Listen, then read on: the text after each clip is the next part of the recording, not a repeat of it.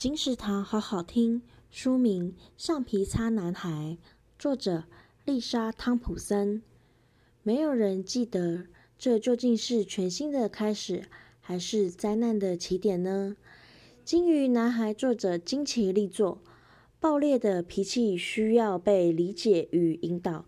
橡皮擦男孩让我们看见孩子背后隐瞒在心底不为人知的情绪问题。让我们跟着大家眼中的超级大麻烦麦斯，学会控制爆炸的情绪，一步一步找回温暖的亲情、真挚的友谊，以及最重要的，找到自己存在的价值。橡皮擦男孩由小树文化出版，二零二二年二月。金石堂陪你听书聊书。